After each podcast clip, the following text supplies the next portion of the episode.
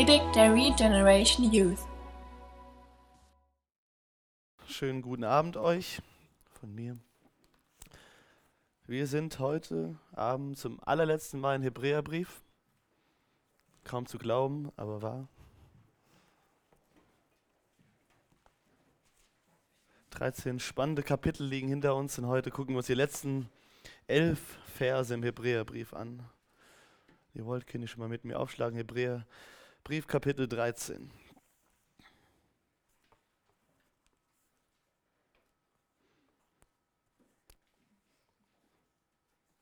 Wir haben gesehen, dass das letzte Kapitel oder die von euch, die bei den Predigten das letzte Mal dabei waren, dass gerade das 13. Kapitel, ähm, was überschrieben ist hier auch in der Neues Leben Bibel mit abschließende Worte, dass es wirklich so ähm, abschließende Worte von dem Autor sind, nachdem er sehr, sehr viel uns einfach vor allem Jesus einfach groß gemacht hat, indem er uns gezeigt hat, wer Jesus ist, anhand auch des Alten Testamentes, wie er das Alte Testament erfüllt, wie er der verheißene Sohn Gottes ist, was das bedeutet, die ganzen Opfer, die, die im Alten Testament beschrieben sind, wie, was sie für eine Bedeutung letztendlich haben, ähm, dass sie auf Jesus hin gedeutet haben schon die ganze Zeit.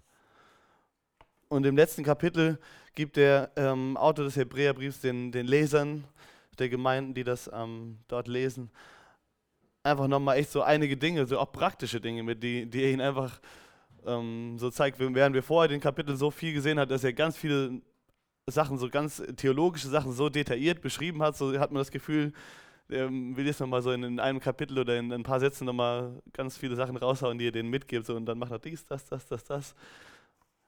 Aber es passt einfach auch so gut zu dem, was wir, was in, mit dem kompletten Thema, was wir vorher einfach ge gesehen haben in, im Hebräerbrief.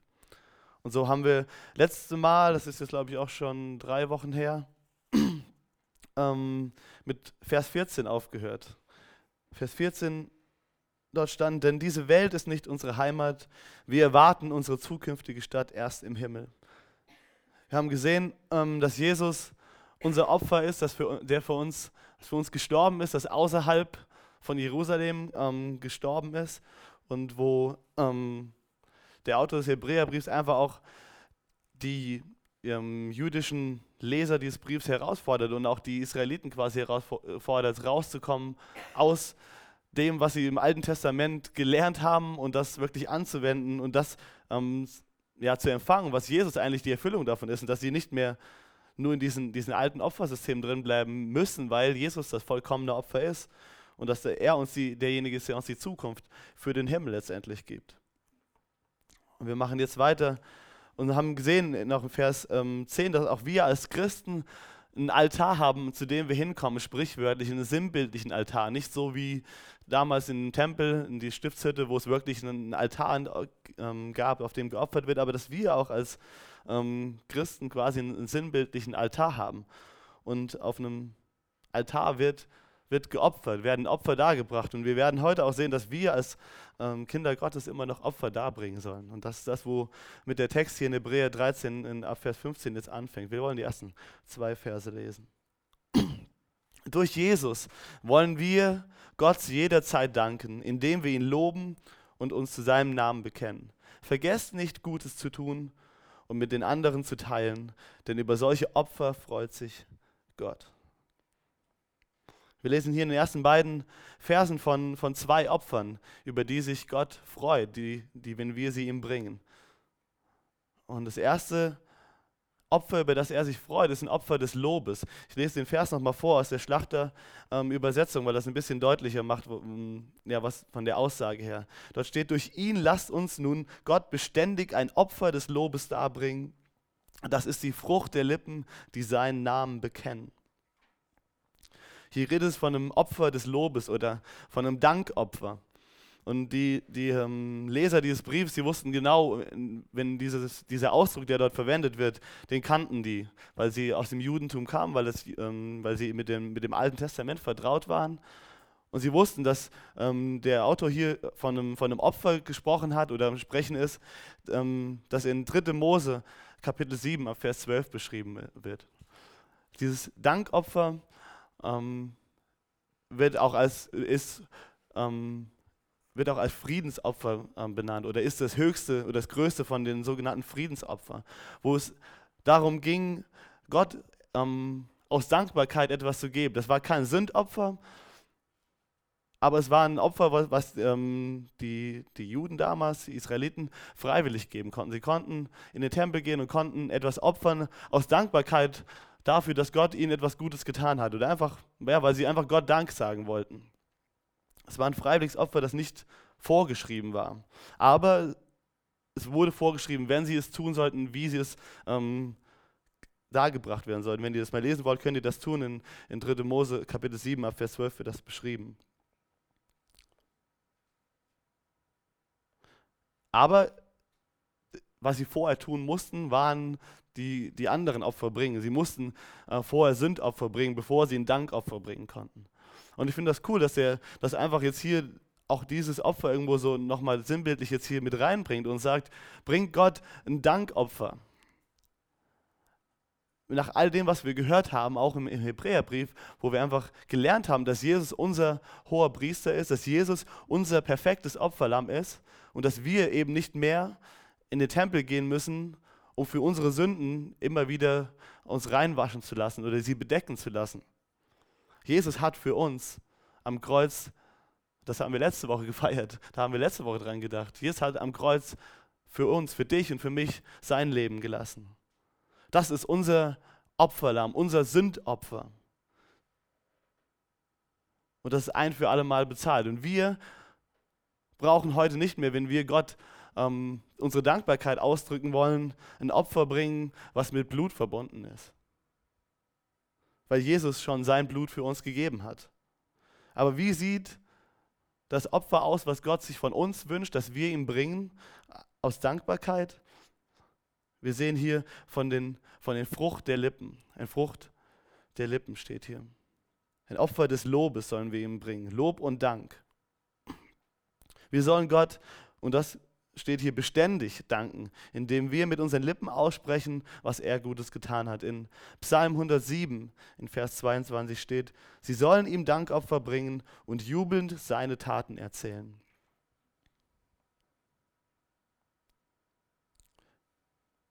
Gott möchte, dass wir oder es ist auch in dem Sinne ein freiwilliges Opfer, aber das ist das, aus Dankbarkeit, als wenn wir darüber nachdenken, wer Gott ist, dann dürfen wir mit unseren Lippen ausdrücken, was Gott für uns bedeutet und was er getan hat und ihm dadurch Dank geben.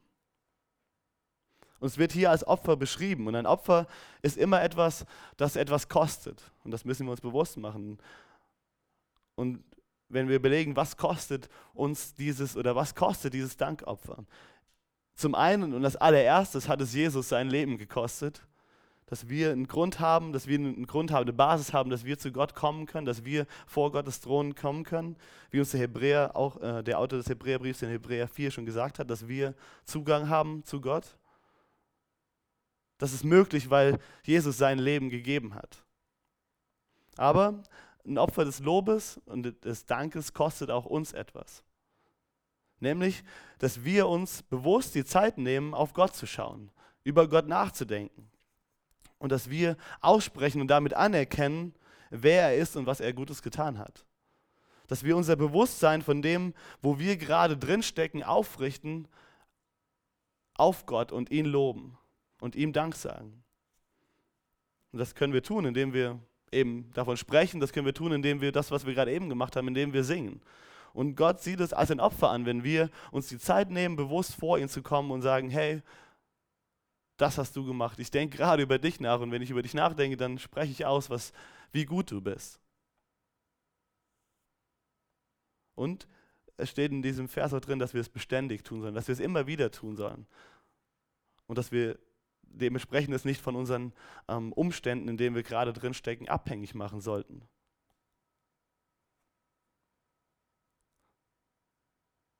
Das zweite Opfer, was wir hier sehen, in dem äh, nächsten Vers ist, dass wir nicht vergessen, Gutes zu tun und mit anderen zu teilen. Und ich finde es cool, dass es hier genauso in dieser Reihenfolge steht, dass wir ähm, zuerst an Gott denken, über Gott nachdenken und ihm ein Opfer des Lobes darbringen, unser Dankopfer ihm geben und dass wir danach ihm opfern, indem wir Gutes tun.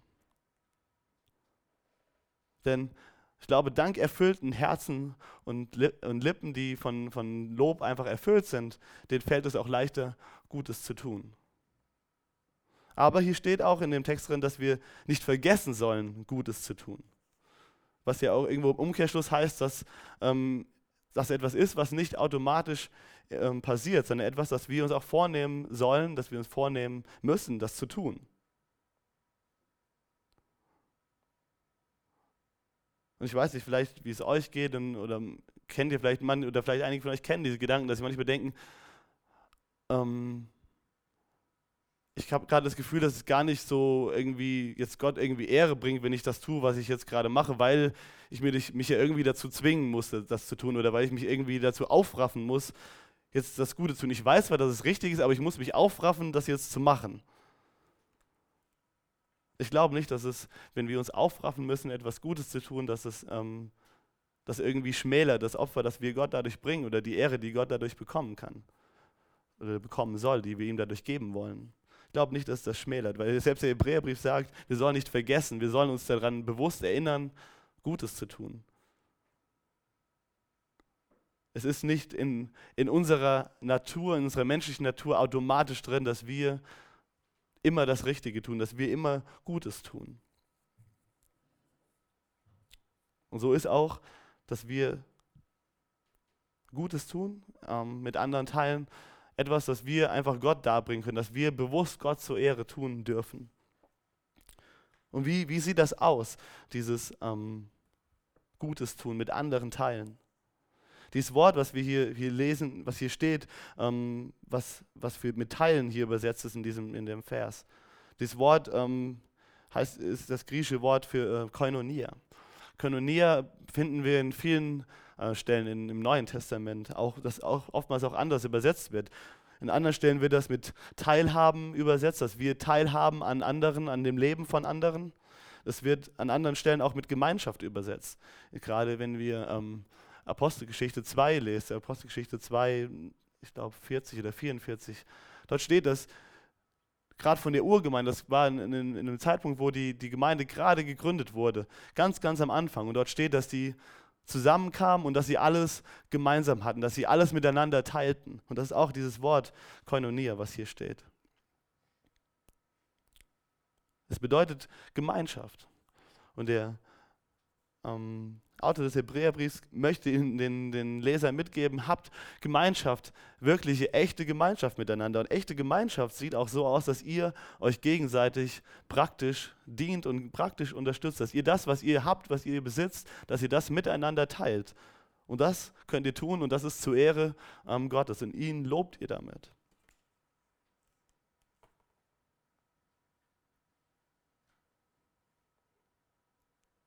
Wir sehen also, dass wir als Kinder Gottes zwei Arten von Opfer Gott darbringen können. Zum einen, dass wir ihn loben mit unseren Lippen, dass es eine Frucht ist.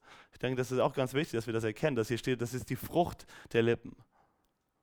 Eine Frucht ist etwas, das wächst. Und was, Gott, was er uns hiermit sagen will, ist, dass wenn wir ähm, darüber nachdenken, wer Gott ist, wenn wir unser Herz erfüllen lassen davon, ähm, darüber, was Gott getan hat und über, darüber nachdenken, was für ein Opfer er uns gegeben hat, dann kommt da, dann wächst daraus etwas. Und was daraus wächst, ist, dass wir mit unserem Mund, in unseren Lippen zum Ausdruck bringen wollen, wie gut Gott ist. Jesus sagt in Matthäus, dass wovon das Herz voll ist, davon redet auch letztendlich der Mund. Und so geht es vielleicht euch manchmal so, dass du dich fragst, womit kannst du in deinem Leben Gott gefallen? Wie kannst du Gott ähm, Ehre bringen. Was, wie sieht das aus für dich, Gott Ehre zu bringen? Muss ich dafür jetzt irgendwo auch erstmal in der Jugend oder in der Gemeinde irgendwo mitarbeiten? Muss ich jetzt ähm, predigen oder Lobpreis leiten, damit ich in meinem, meinem Leben Gott Ehre bringen kann? Wir sehen hier ganz klar in dem Text, dass wir, wenn, wir, wenn du Gott mit deinen Lippen beständig lobst, wenn du dich in andere investierst, und teilhast an ihrem Leben und das teilst, was du hast mit den Möglichkeiten, die dir, Gott dir gegeben hat und damit Gutes tust und von dem gibst, was du hast, dann sind das Dinge, die Gott gefallen. Und so kannst du mit deinem Leben Gott Ehre bringen und ihm etwas, ähm, ja, ein Stück weit zurückgeben oder Dank ihm entgegenbringen. und Gott gefallen letztendlich. Weil hier steht am Ende von dem Vers, das sind Opfer, die Gott, über solche Opfer freut sich Gott.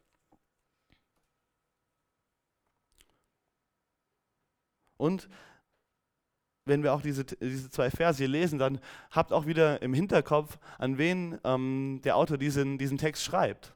Wir, wir wissen ja, wir haben schon ein paar Mal auch immer wieder herausgestellt, dass es hier um, um Juden, Christen geht, die für ihren Glauben gerade bedrängt werden, die unter Druck stehen dafür, dass sie Jesus nachfolgen, die von der einen Seite von den, von den Römern unter Druck stehen, die generell Probleme sowieso schon mit Juden haben, aber auf der anderen Seite auch von, den, von ihren eigenen ähm, Mitjuden quasi unter Druck stehen, weil sie jetzt nicht mehr den, diese alten ähm, ihre ganzen Gebote halten, weil sie nicht mehr äh, die Opfer darbringen, sondern weil sie jetzt an Jesus glauben. Sie werden für ihren Glauben ähm, unter Druck gesetzt.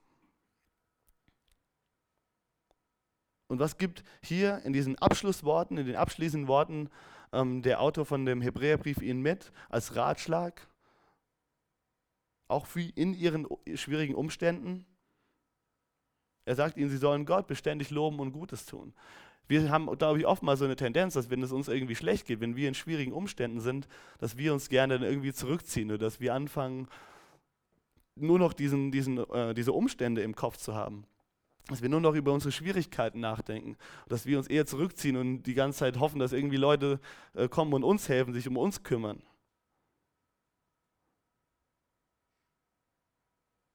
Aber Gott sagt, wenn wir, oder der, Hebräer, der Autor des Hebräerbriefs ermutigt ähm, die Hebräer hier damit, dass sie Gott beständig mit den Lippen loben sollen.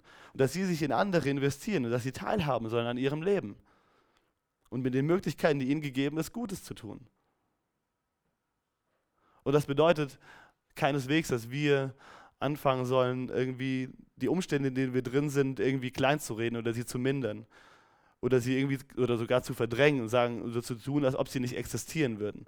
Ich glaube nicht, dass, dass wir das tun sollten, ganz und gar nicht.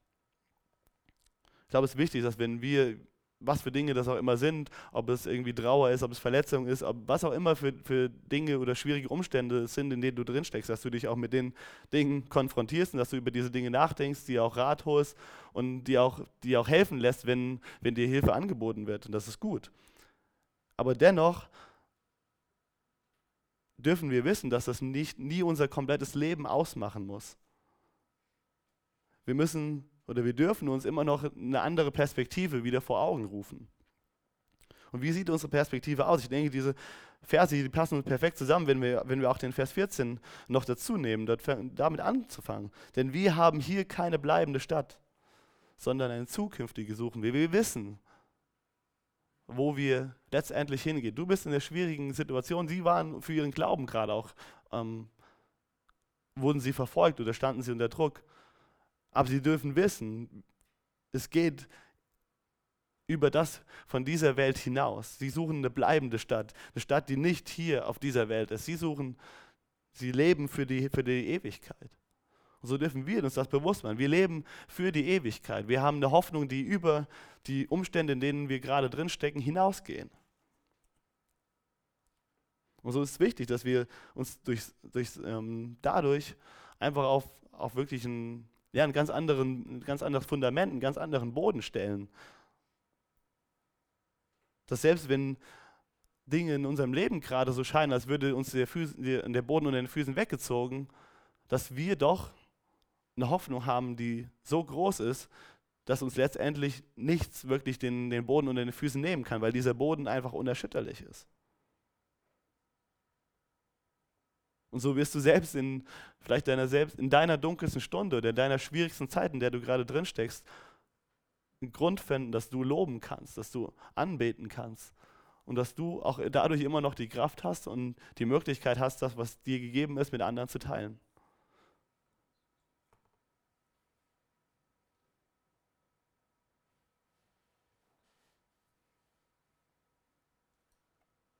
da möchte ich euch auch echt persönlich einfach her herausfordern und ermutigen. Wenn ihr wirklich in schwierigen Umständen steckt und ihr einfach gerade denkt, so, boah, ich weiß nicht mehr vor und zurück, fangt an, Gott wirklich anzubeten. Denkt über Gott nach und betet ihn an. Das klingt irgendwie verrückt, das klingt unlogisch vielleicht. Aber tut das mal.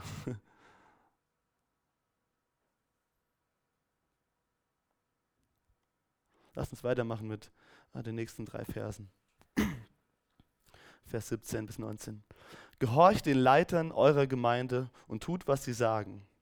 Es ist ihre Aufgabe, über eure Seelen zu wachen und sie wissen, dass sie Gott Rechenschaft geben müssen.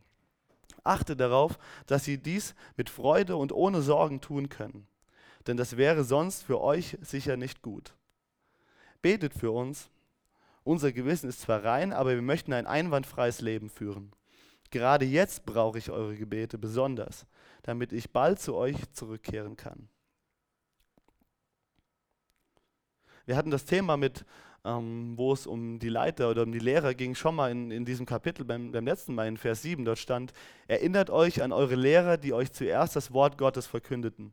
Denkt an all das Gute, das aus ihrem Leben hervorgegangen ist und vertraut auf den Herrn, wie sie es taten. Das war das, was in, in Vers 7 über die, die Lehrer und die Leiter gesagt wurde. Und jetzt hier, dass wir unseren, den Leitern unserer Gemeinde gehorchen sollen, dass wir tun sollen, was sie uns ähm, sagen. Das letzte Mal hatte ich davon gesprochen, dass wir alle ein geistliches Erbe haben und dass wir Glaubensvorbilder haben, dass wir Glaubensvorbilder haben und dass es gut ist, dass wir ähm, Glaubensvorbilder haben, die uns auch das Wort Gottes ähm, vielleicht zuerst gepredigt haben, durch die wir zum Glauben gekommen sind oder die uns ähm, durch, durch ihr Leben und durch das, wir, wie, was sie uns ge gelehrt haben, einfach ein Vorbild sind. Und es ist gut, dass wir Vorbilder haben, dass wir Vorbilder vor Augen haben, von denen wir lernen können. Und dass Gott das einfach so gemacht hat, dass er ähm, Menschen, andere Menschen gebraucht, durch den, die wir das Wort Gottes hören, durch, den wir, durch ähm, die wir auch Gott kennenlernen, in der Art und Weise, wie sie halt einfach das, was sie gelernt haben, weitergeben und äh, indem wir gucken, wie sie halt leben und einfach gucken, wie sie das, was sie in, in Gottes Wort lesen, umsetzen, dass wir uns daran ein Beispiel nehmen können. Ein weiterer Aspekt darin ähm, sind Leiter, die Gott in der Gemeinde einsetzt. Leiter, die wie Älteste, ähm, Pastoren, äh, Leute, die predigen in der Gemeinde. Also warum, jetzt die Frage, ist es, sind Leiter wichtig und warum ist es wichtig, ähm, ihnen zu gehorchen, wie es hier steht, oder zu tun, was sie sagen? Er gibt die Antwort eigentlich in dem Vers schon, schon gerade mit, weil sie von Gott eingesetzt worden sind, mit der Verantwortung, über unsere Seelen zu wachen und Rechenschaft abzugeben. Gott hat Menschen eingesetzt mit der Verantwortung, über unsere Seelen zu wachen und Rechenschaft abzugeben. Was bedeutet das? Was heißt das? Das ist schon äh, ziemlich krass, wenn wir das jetzt so lesen. Ähm, heißt das, dass sie dafür verantwortlich ist, dass jemand zum Glauben kommt oder nicht? Bedeutet das, dass sie dafür verantwortlich sind, wenn, wenn, wenn ich jetzt sündige, wenn ich Fehler mache, wenn du sündigst und Fehler machst? Was bedeutet das? Ich glaube nicht, dass es das bedeutet. Ähm, wir sehen, wir müssen dürfen nie einfach nur einen Vers aus dem Zusammenhang rausreißen und darauf irgendwie unser, unser Glauben oder unsere Theologie und unser Weltbild ähm, aufbauen. Wenn wir Gottes Wort lesen, dann sehen wir mehr als nur einmal, dass wir persönlich für unser Leben verantwortlich sind. Ich bin für mein Leben, für die Entscheidungen, die ich treffe, bin ich verantwortlich. Für die Dinge, die ich tue oder die Dinge, die ich auch nicht tue, vor allem muss ich mich vor Gott verantworten. Und so sieht es für dich genauso aus. Wenn ihr ähm, das mal nachschlagen wollt, ähm, könnt ihr euch aufschreiben, Hebräer 4, Vers 13 oder äh, Matthäus 12, Vers 36. Hebräer 4, 13, Matthäus 12, 36. Römer 14, Vers 12 könnt ihr euch aufschreiben. Römer 14, 12. Oder 1. Petrus 4, Vers 5. Das sind gerade mal so vier Verse, wo einfach Gott ganz klar in seinem Wort einfach sagt, dass wir für, die, für das, was wir tun, für das, wie wir leben, dass wir dafür für, zur Verantwortung gezogen werden, dass das unsere Verantwortung ist, welche Entscheidungen wir im Leben treffen und dass wir dafür vor Gott Rechenschaft ablegen werden. Dennoch sehen wir hier auch den Aspekt, den, den wir hier sehen, dass Gott leitet, dass Gott Gemeindeleiter einsetzt, die eine Verantwortung haben. Wie sieht sie aus? Sie haben eine große Verantwortung, weil sie Gottes Wort predigen und sie damit ja einen gewissen Standard setzen, in dem, was sie predigen, worüber sie predigen und wie klar Gottes Wort ausgelegt wird.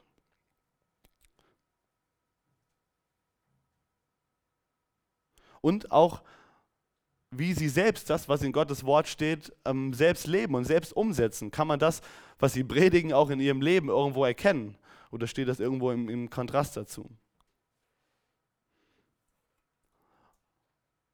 Und wenn sie Gottes Wort predigen, wenn sie Gottes Wort lehren und leben, wie sieht das aus in, in der Gemeinde für die, wo sie lehren, wo sie predigen, wo sie Verantwortung für haben? Wie sieht das aus, wenn sie ähm, bei Leuten in der Gemeinde sehen, dass sie das, was in Gottes Wort steht, nicht tun, wenn sie einfach klar und offensichtlich Sünde in, im Leben von Leuten in der Gemeinde sehen. Wird das angesprochen? Weisen sie darauf hin? Wird zur Buße aufgerufen? Wird offensichtliche Sünde in der Gemeinde toleriert oder wird ähm, das, was in Gottes Wort steht, umgesetzt? Und auf der anderen Seite auch ermutigen sie die Gemeinde, und die, die äh, Kinder, die Gottes, die, jeden, die jede Woche in die Gemeinde kommen, durch das Predigen der Wahrheit. Werden sie im Glauben gestärkt, in ihren ähm, persönlichen auch Nöten und in ihren äh, vielleicht Ängsten, ihren Zweifeln, die sie haben, durch Gottes Wort. Wird ihnen geholfen, auch durch Gottes Wort ähm, äh, über Sieg über Sünde zu erringen? Wird ihnen gezeigt anhand von Gottes Wort, wie sie Verletzungen überwinden können, wie sie Unglauben überwinden können? Ich glaube, das ist das gemeint, wenn es darum steht, dass ähm, sie wachen sollen über die Seelen.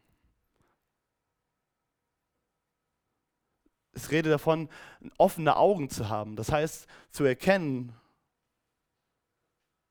zum einen, was selbst in Gottes Wort steht und das wirklich ähm, zu predigen, aber auch zu erkennen, was für Nöte diejenigen haben, die in die Gemeinde kommen, dass sie das ansprechen können. Und dafür müssen Leiter der Gemeinde letztendlich Rechenschaft ablegen. So sehen wir, dass halt zum einen jeder auf jeden Fall für sich persönlich und seine Beziehung zu Jesus verantwortlich ist.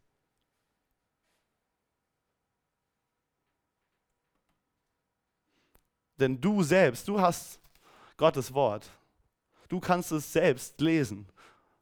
Du kannst lesen, was, was Gott gesagt hat, was Gott möchte, wie du lebst, was Gott sich für dich gedacht hat, wie Gott sich Leben vorgestellt hat. Du hast es in, in deiner Hand und du kannst es selbst lesen. Und dort kannst du lesen, dass er für dich den Weg zum Vater bereitet hat, dass du Kind Gottes sein kannst. Und so hast du persönlich eine Beziehung zu Jesus, wenn du das im Glauben angenommen hast. Gott ist dein Vater. Jesus ist dein Herr. Und er ist dein Retter.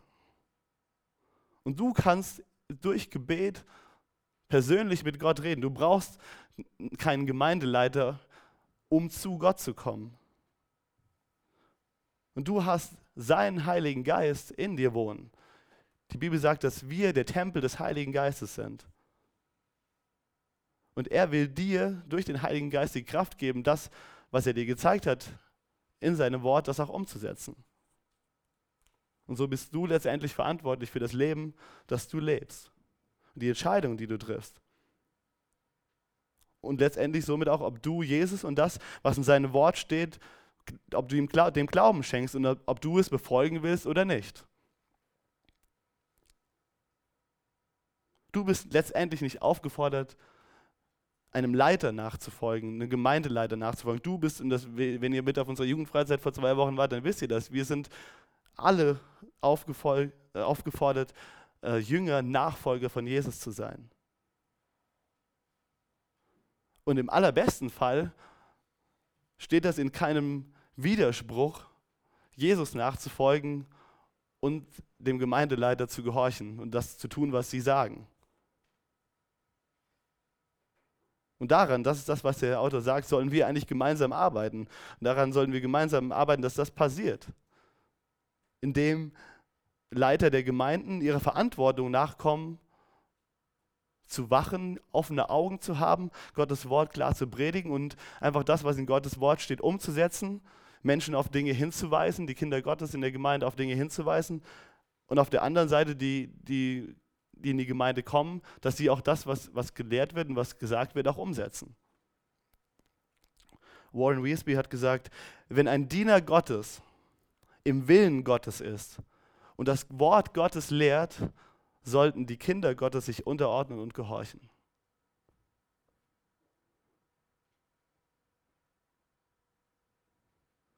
Wenn wir, auch die wir hier vorne stehen, oder wenn der Edmund, der die Gemeinde leitet, wenn wir das tun, was Gott uns aufgetragen hat, und ihr Jesus nachfolgen wollt, dann sollte es eigentlich diese Sache kein Widerspruch sein, dass, dass das dann umgesetzt wird, was von hier vorne gepredigt wird. Und so ist für uns, auch das ist für uns als Jugend einfach nur das so wichtig, dass wir das, was wir auch im Sinn haben und worum es uns geht, dass wir selbst in erster Linie eine Beziehung natürlich zu Gott leben, weil das, ähm, das ist, worum es äh, für jeden Einzelnen von uns einfach geht. Aber wir wissen auch, dass Gott uns irgendwo eine Aufgabe gegeben hat, hier in, in, dieser, in dieser Jugend auch, ähm, ja, einfach euch auch zu lehren und euch ähm, Dinge beizubringen. Und dass wir eine Aufgabe haben, ein Stück weit über eure Seelen zu wachen, indem wir eben euch Gottes Wort bringen. Und unsere größte ähm, Aufgabe, die wir hier sehen und das für uns einfach das Wichtigste ist, dass wir euch beibringen, wie ihr eine eigenständige Beziehung haben könnt zu Jesus. Wie ihr persönlich zu Gott kommen könnt.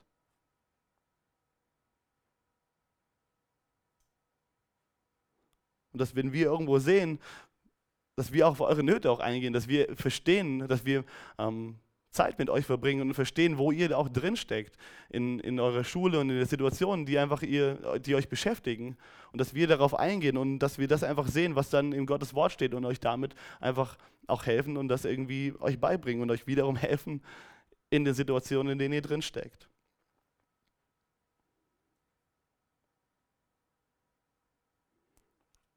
Und ich weiß nicht, wie es dir geht. Ähm, ich kenne das manchmal auch von mir.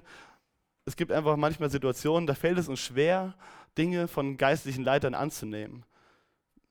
Das anzunehmen und das umzusetzen, was wir in der Predigt hören, oder das umzusetzen, was uns jemand, ähm, ein Ältester oder ein Pastor oder ein Lehrer einfach sagt. Und wenn du in der Situation bist, dass dir schwerfällt, das umzusetzen, was, in, was du in Predigten hörst, oder das, was dir jemand sagt, dann stell dir die Frage, woher das kommt.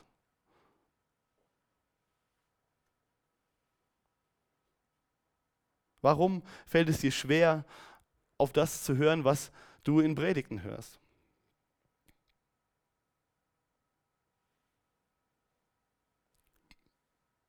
Ich glaube, es wichtig ist, dass du dir, Fra die Frage stellst, ähm, ja, letztendlich auch da in dem Punkt wieder, was, was du leben willst. Warum sagt dir der, derjenige oder warum hörst du jetzt gerade das, vielleicht auch in der Predigt, was, was dir gerade so missfällt? War, war, woher kommt das, dass du das jetzt gerade hörst? Und die Sache, die du hörst, prüfst du sie anhand von Gottes Wort. Und wenn du rausfindest, dass es in Gottes Wort steht und es wahr ist, Warum setzt du es da nicht, warum willst du es da nicht umsetzen? Oder warum kämpfst du dagegen, es umzusetzen? Es kann natürlich aber auf der anderen Seite auch sein, dass das, was in der Predigt gesagt wird, dass es einfach nicht Gottes Wort entspricht. Das ist natürlich auch möglich, weil auch wir nur Menschen sind, die ähm, Fehler sind. Also ich, ich weiß, dass ich wahrscheinlich nicht hundertprozentig alles immer vielleicht auch richtig wiedergebe oder das, was ich sage, immer so rüberkommt, wie ich es vielleicht gemeint habe oder dass ich vielleicht auch irgendwas falsch verstanden habe. Und so geht das mit jedem, jedem, der irgendwo die Bibel auslegt, jedem, der auch als Leiter eingesetzt ist. Wir sind auch Menschen, die einfach ähm, Fehler haben, die auch nicht perfekt sind. Das heißt, wenn ihr irgendwo seht, dass etwas nicht dem Wort Gottes entspricht, dann, dann sagt das. Ganz ehrlich, prüft das, was wir auch predigen hier vorne, das, was wir euch auch vielleicht in persönlichen Gesprächen weitergeben, prüft es an, an Gottes Wort. Das ist der Maßstab letztendlich. Das ist der Maßstab, um den es uns auch geht. Uns geht es nicht als Gemeinde und auch uns als Jugendliche darum, dass wir irgendein Weltbild, was wir uns gerade ausmalen, irgendwie weitergeben. Wir sind davon überzeugt, dass das Wort Gottes, dass das die Wahrheit ist. Und an dem Maßstab wollen wir uns auch selbst messen lassen und nicht an irgendetwas, was wir uns irgendwie im Kopf ausgedacht haben, was sich gut anhört. Und deswegen, wenn du Dinge auch hörst in Predigten, die dich irgendwie herausfordern, die ähm, an denen du dich vielleicht auch irgendwie anstößt, an denen du aneckst, die vielleicht auch nicht, mit, weil sie vielleicht auch nicht mit dem übereinstimmen, was du gerade im Moment in deinem persönlichen Leben lebst, dann prüf es, ob es wirklich in Gottes Wort so steht. Und stell dir die Frage, ob du Gottes Wort Glauben schenken willst, dass es wirklich ein Liebesbrief von, von dem Vater im Himmel, von Gott selbst ist, der für dich Gutes im Sinn hat.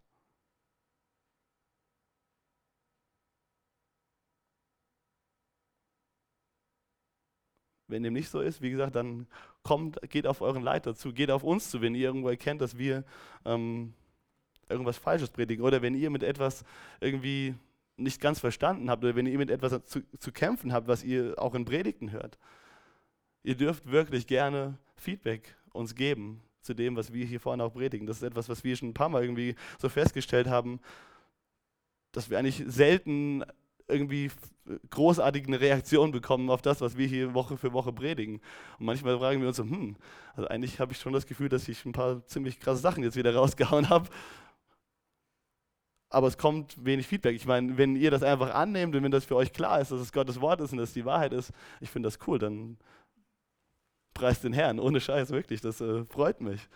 Ähm, aber ich kann auch absolut verstehen, wenn, wenn, ihr, wenn wir manchmal Dinge sagen, die euch einfach echt herausfordern, die einfach, weil sie so auch anders sind wie das, was wir einfach in der Welt, in der wir leben, einfach tagtäglich irgendwie zu hören bekommen.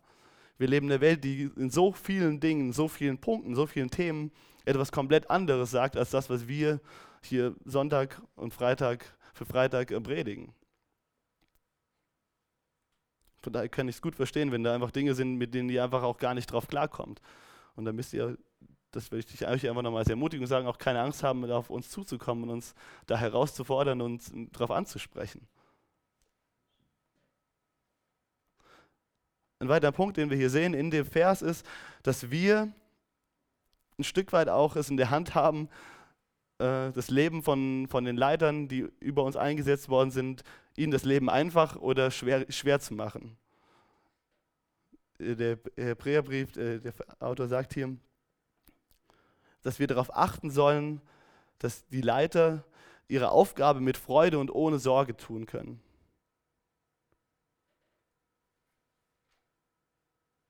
Weil, und als Begründung sagt er, warum? Weil es sonst nicht gut wäre für euch.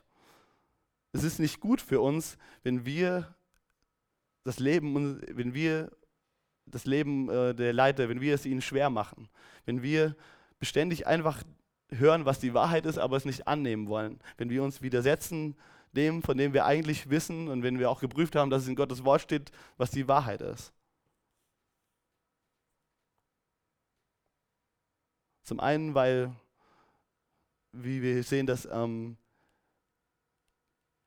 ähm, dass Leiter ihre Aufgaben mit Freude und ohne Sorge tun sollen oder tun können, damit sie einfach nicht belastet sind und sich wirklich auf das konzentrieren können, was ihre Aufgabe ist.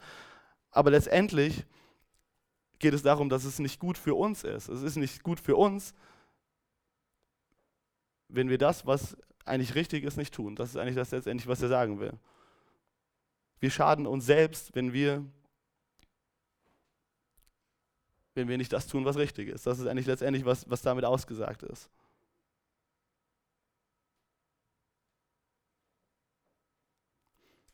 Wir sehen also anhand von diesem Vers, dass Gott Leiter in Gemeinden eingesetzt hat. Leiter, wie wir auch in Vers 7 gesehen haben, die auch Vorbilder für uns sein können, weil sie uns das Wort Gottes zuerst gepredigt haben, weil wir von ihnen das Wort Gottes gehört haben und dadurch vielleicht Gott uns auch ähm, zum Glauben geführt hat.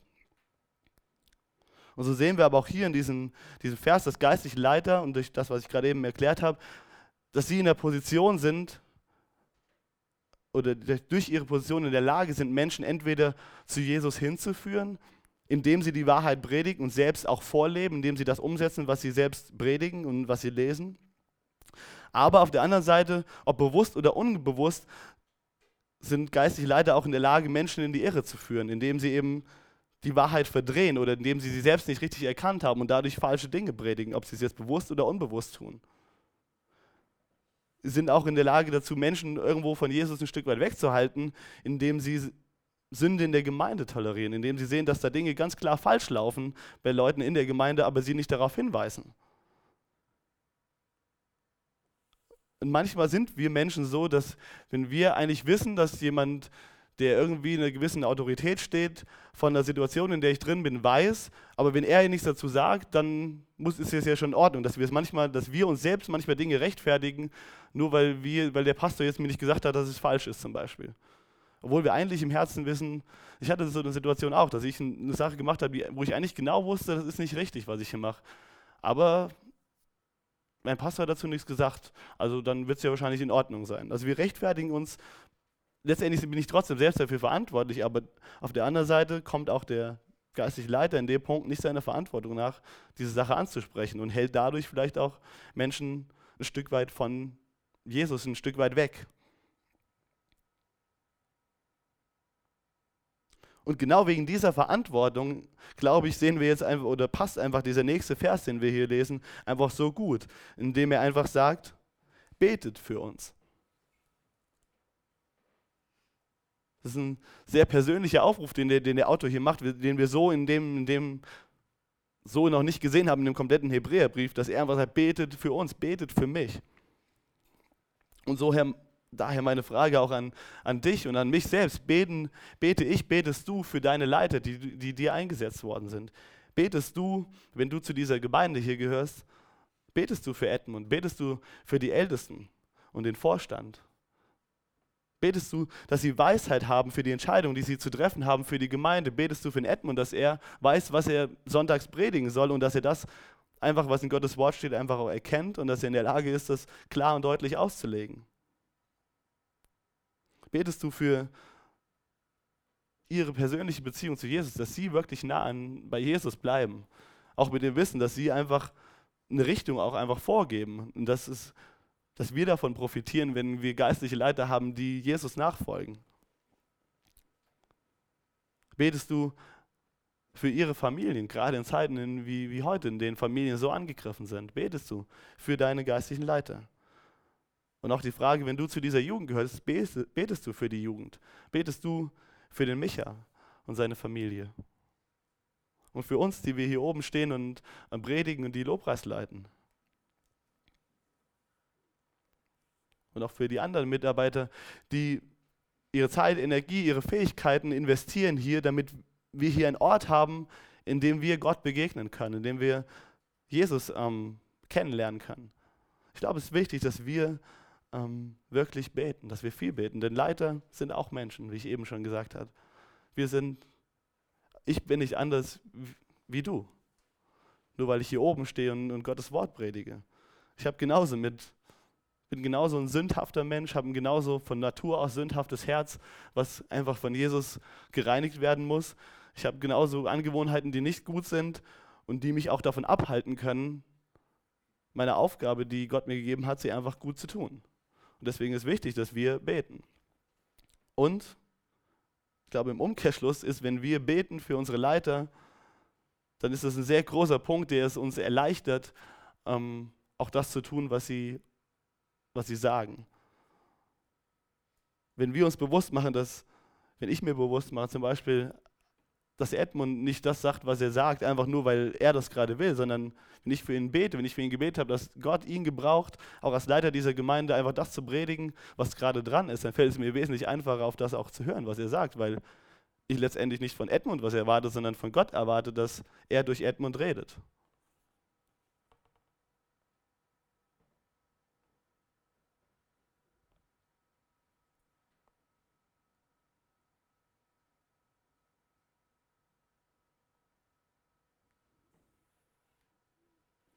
Und ich glaube auch in dem Zusammenhang hier wieder gesehen, dass einfach der ähm, Autor einfach sich wünscht, dass er mit denen zu, äh, sie treffen kann und dass es deswegen einfach wichtig ist, dass, weil er hier, er schreibt hier, unser Gewissen ist zwar rein, aber wir möchten ein einwandfreies Leben führen.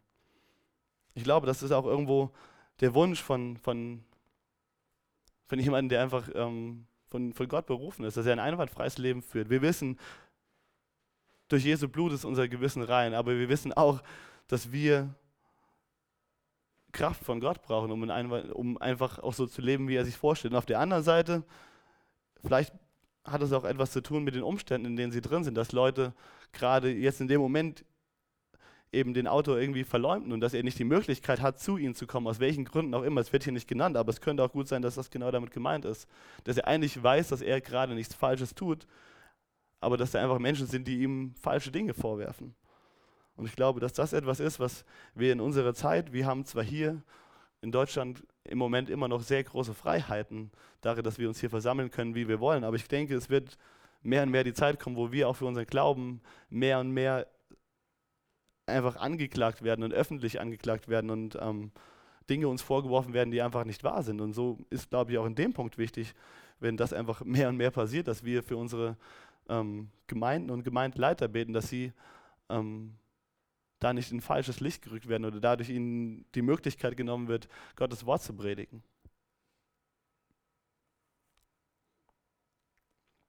Wir kommen jetzt zu den letzten Versen im Hebräerbrief.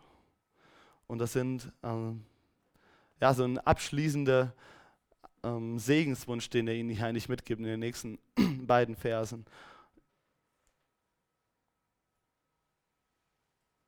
Und wir könnte, also wenn man jetzt eine Einleitung schreiben wollte zu diesem Segenswunsch, könnte man ihn vielleicht folgendermaßen formulieren. Mit all dem, was ich euch hier geschrieben habe in dem Hebräerbrief, mit allem, was ihr jetzt hier gel gelesen habt in den vergangenen 13 Kapiteln, wünsche ich mir für euch, dass das Folgende in eurem Leben letztendlich bewirkt. Ich glaube, das ist das, was er einfach sagen will. Ich habe all das jetzt gehört über Jesus. Ich habe versucht, ihn einfach groß zu machen, euch zu zeigen, dass ihr an ihm festhalten sollt, auch in euren schwierigen Umständen. Und ich wünsche mir, dass das Folgende einfach in eurem Leben passiert. Vers 20. Ich wünsche euch, dass der Gott des Friedens, der unseren Herrn Jesus, den großen Hirten der Schafe, durch das Blut des ewigen Bundes von den Toten zurückgebracht hat, euch mit allem versorgt, was ihr braucht, um seinen Willen zu tun. Ich wünsche mir, dass er durch die Kraft von Jesus Christus all das in uns wachsen lässt, was ihm Freude macht. Ihm gehört die Ehre für immer und ewig. Amen. Was ist es, was der Autor sich letztendlich wünscht für seine Leser. Zwei Sachen sehen wir hier. Zum Ersten, dass sie versorgt werden mit allem, was sie brauchen, um Gottes Willen zu tun. Und dass in ihnen all das wächst und größer wird, was Jesus Freude macht.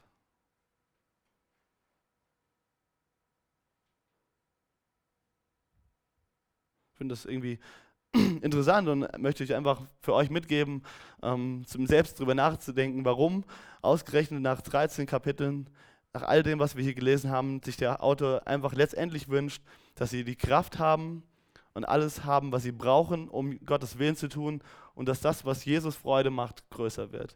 Das ist letztendlich das, worum es dem, dem Autor hier ging, warum er ihn geschrieben hat. Und er gibt ihnen in diesem Segenswunsch letztendlich auch ein paar Punkte mit, wie das in ihrem Leben passieren kann.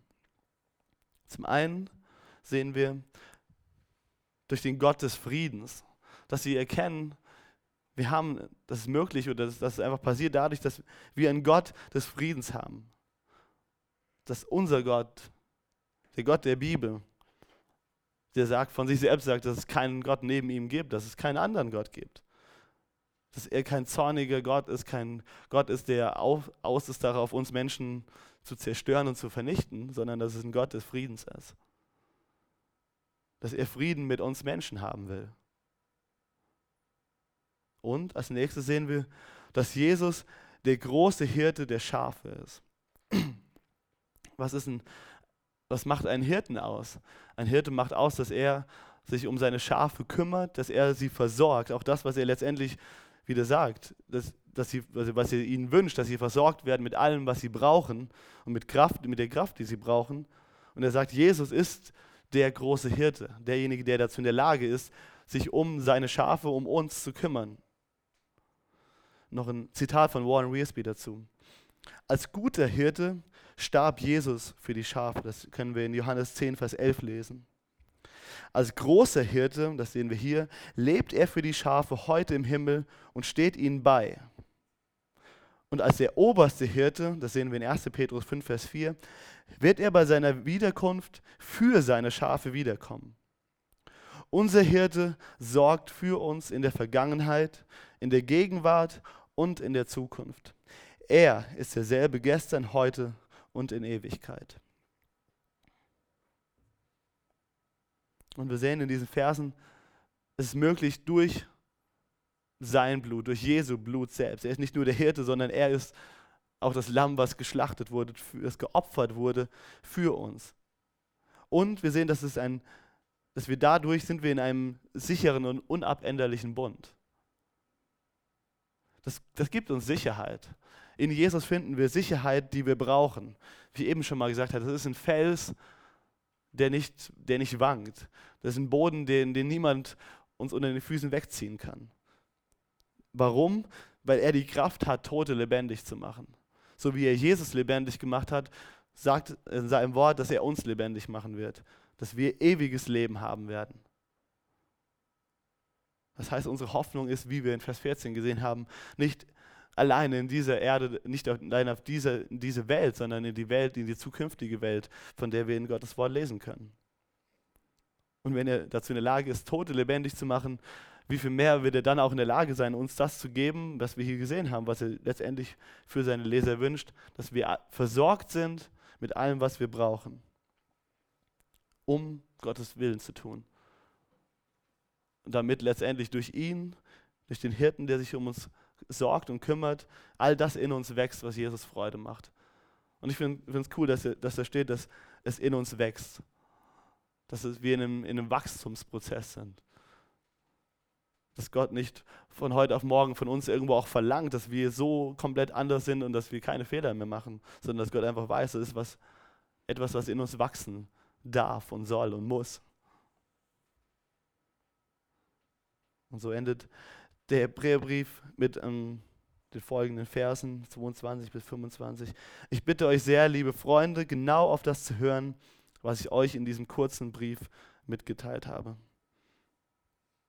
Ich glaube, nach, einfach wenn wir so das Herz jetzt gerade nochmal gesehen haben von dem, dem Autor, dann kann man verstehen, warum er sagt, ich bitte euch sehr, auch gerade nochmal im Hinterkopf ähm, haben, dass das Leute sind, die, die an einem Punkt waren, wo einige von ihnen echt überlegen, Jesus irgendwo in den Glauben aufzugeben. Und mit dem, was wir gerade gelesen haben, kann man, glaube ich, verstehen, warum er sagt, bitte, ihr lieben Freunde, hört genau auf das. Das wird euch helfen in der Situation, in der ihr seid. Das ist das Herz eines Leiters, was wir hier sehen, das Herz eines Hirten. Vers 23. Ihr sollt wissen, dass unser Bruder Timotheus aus dem Gefängnis frei ist.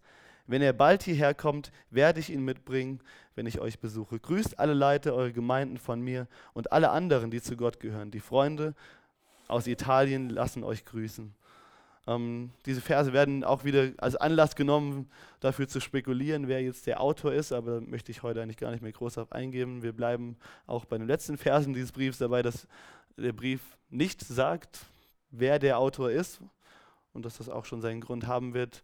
Wir vertrauen, dass es von Gott eingegeben ist, dass letztendlich, und das ist ja das, was ähm, auch 1 Timotheus 3, Vers 15, glaube ich, steht, dass aussagt, dass alle Schrift von Gott eingegeben ist. Und so ist auch der Hebräerbrief von Gott eingegeben, ob das jetzt dadurch, dass hier Timotheus steht, ob das der Timotheus ist, den ähm, wir von Paulus seinen Briefen kennen, ob das der ist, keine Ahnung. Und ob das vielleicht bedeuten könnte, dass Paulus der Autor ist, es wird spekuliert, aber letztendlich ist das ist auch nicht so wichtig, denke ich.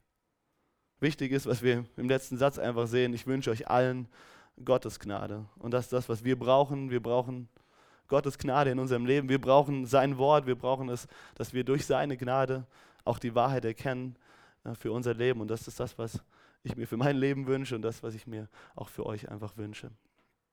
Lass uns beten.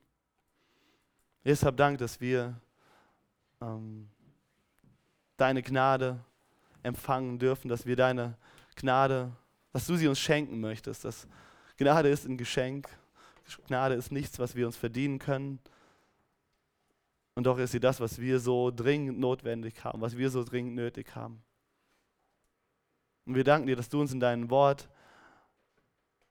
einfach das geben willst, was wir brauchen. Danke, dass du der gute Hirte bist, dass du der große und oberste Hirte bist und dass dir daran gelegen ist, uns mit all dem zu versorgen, was wir brauchen, um das zu tun, was du dir für uns auch einfach vorgestellt hast. Danke, dass deine Gedanken, die du für uns hast, dass sie gut sind. Danke, dass du ein Gott des Friedens bist.